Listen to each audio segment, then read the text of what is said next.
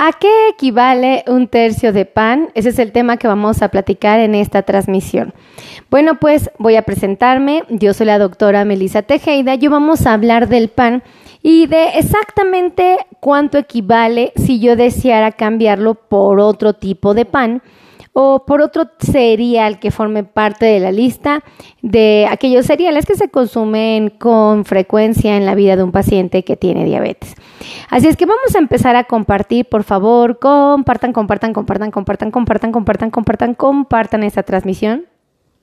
Y vamos a empezar, ¿vale? Eh, el pan, tengo, tengo así toda la certeza del mundo de que prácticamente a todas las personas les gusta el pan. Y no me parece que esté tan malo, pues, pues puesto que el pan, eh, pues, tiene buen sabor. Eh, muchos de los panes que se hacen en las panaderías, en las casas, eh, los preparan muy ricos, ¿verdad? Hay otros que luego no son tan, tan, tan, tan, pero tan sabrosos, pero bueno, tienen versiones más saludables, ¿no?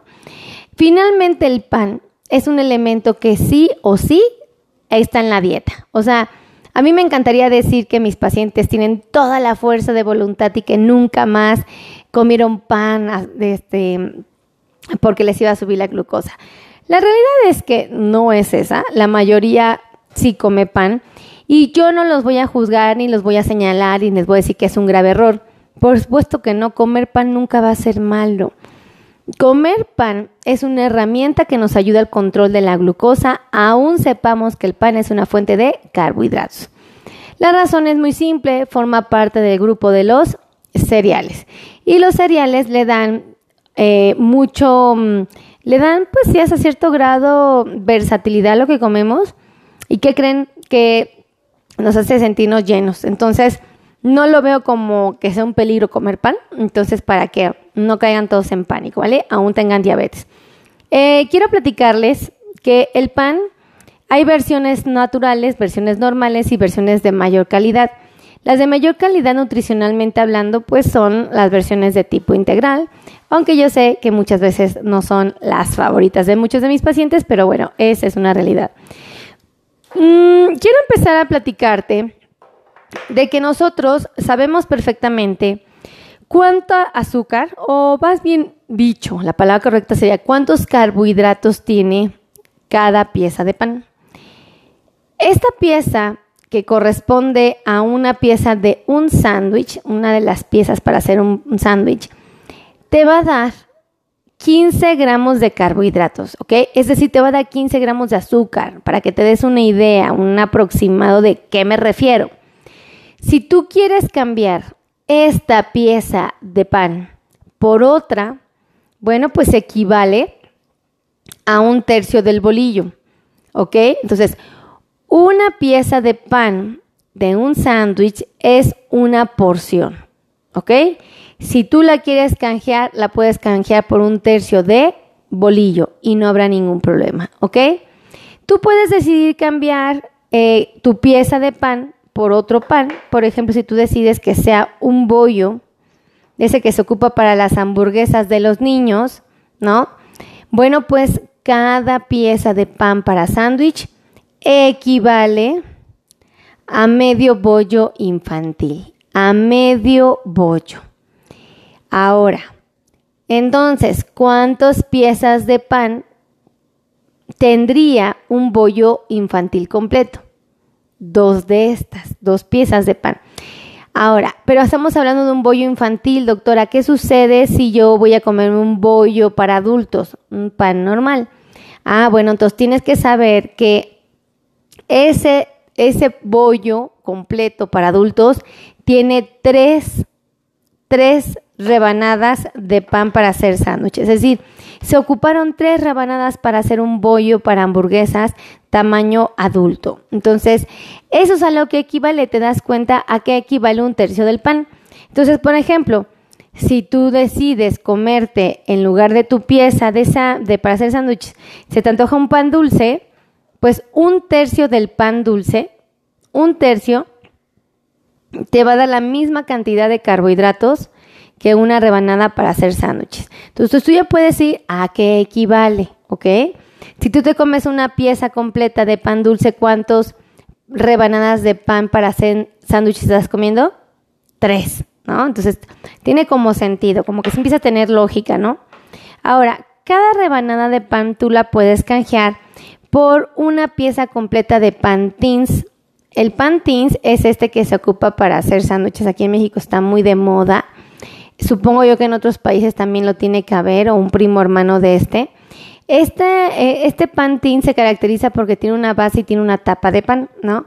Bueno, pues este completito, completito, representa una rebanada de pan. Entonces, si tú te comes eh, dos rebanadas para hacer sándwich, pues es exactamente lo mismo que comerse dos de estos panes completos, ¿no? La base y la tapa. Entonces, uno, dos. Entonces, a esto equivale cada pieza para que tú te des una idea.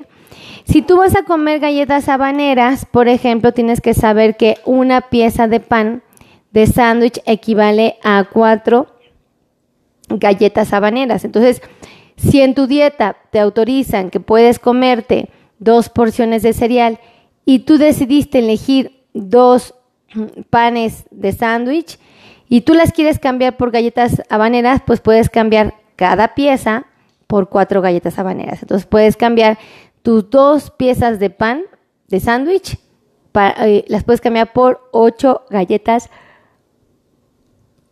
habaneras. ¿Estamos de acuerdo? ¿No hay inconveniente? ¿Sí quedó claro ese concepto? Va.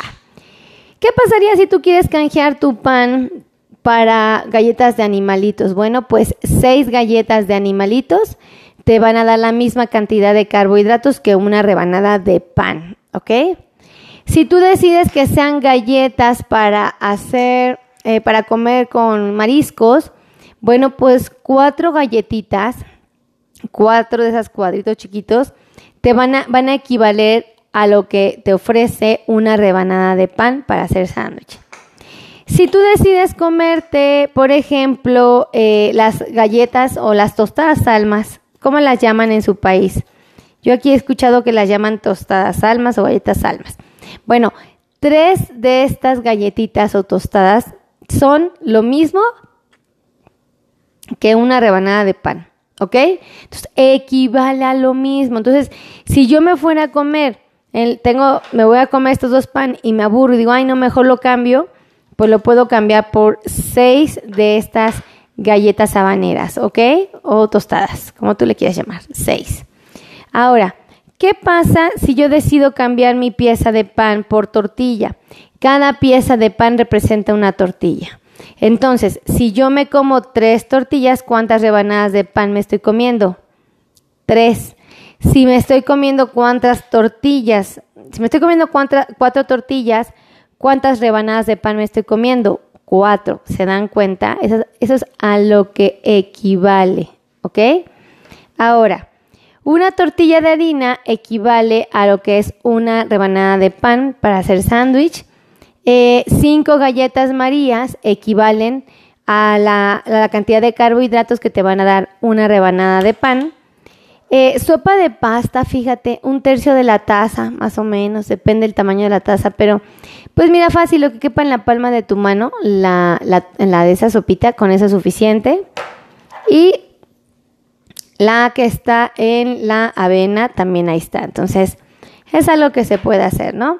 Y el espagueti, el espagueti, este, pues ahí está, una, una, una cucharada de espagueti gigante equivale, eh, una, que quepa en la palma de tu mano, equivale a este, una rebanada de pan. Tú ya sabes a qué equivale un tercio de pan.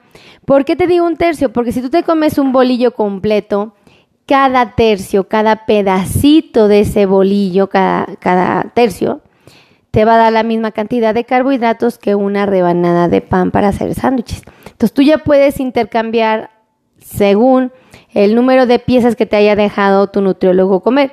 Si tu nutriólogo te dejó comer mm, tres porciones de cereal en tu comida, pues quiere decir que te está autorizando comer tres rebanadas de pan para hacer sándwich. O cada rebanada de pan la puedes intercambiar por todos los anteriores que te dije.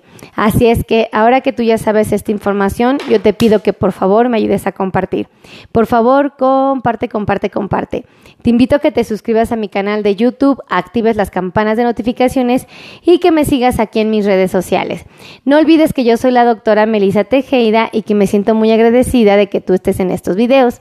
Y sabes que te quiero pedir un favor muy grande, muy grande, muy grande, que anotes aquí abajito cuál es tu pan favorito, cuál es el que a ti más te gusta. Yo creo que a mí me gustan las conchas y las donas de azúcar. Creo que esas son mis favoritas. Mal hecho, por supuesto, porque tiene demasiada grasa, demasiados carbohidratos, no es la mejor opción. Pero ese es mi gusto culposo. Seguro ustedes han de tener otro. A ver, escríbanme aquí abajito cuál es su gusto culposo. El otro día una paciente me dijo, las, este, las donitas del Costco. Y dije, no, pues sí, no lo juzgo, yo también, ¿verdad? Saludos a mi querido Fernando Quiroz. Fernando, ¿cómo estás? Qué alegría verte por acá. Qué alegría, Fernando Quiroz Mendoza. Mario Delgado, un abrazo. Los bisques, miren, Mario Delgado le gustan los bisques. Sí, pues la verdad, son muy buenos. Un buen biscuit, no, amigos, sabe increíble, increíble. De verdad que si pónganme su, su pecado favorito, su. No me van a poner que la comadre es su pecado favorito, eso no, por favor, pónganme eh, la pieza de pan que más les gusta, ¿vale? Entonces, eso, eso está. dice las. Ay, permítame ver, mi querida Dali, dice las patas. Patas, yo no las conozco, Dali. ¿Cómo son, eh? Yo no las conozco, están interesantes. ¿Están buenas? Dime si están buenas, porque de ser así me voy a comprar una. Dime dónde la consigo. De verdad que sí. Ah, ya no alcanzaba la rebanada de qué? La rebanada de mantequilla. Ay, sí, cierto. Tiene añísimos. Creo que cuando era morrita. Cuando era morrita, fíjense. Qué increíble. Pero bueno, ya me voy. Pónganme aquí porque te los voy a leer a toditos, ¿vale? Los quiero mucho, que Dios los bendiga. Nos vemos pronto. Bye bye.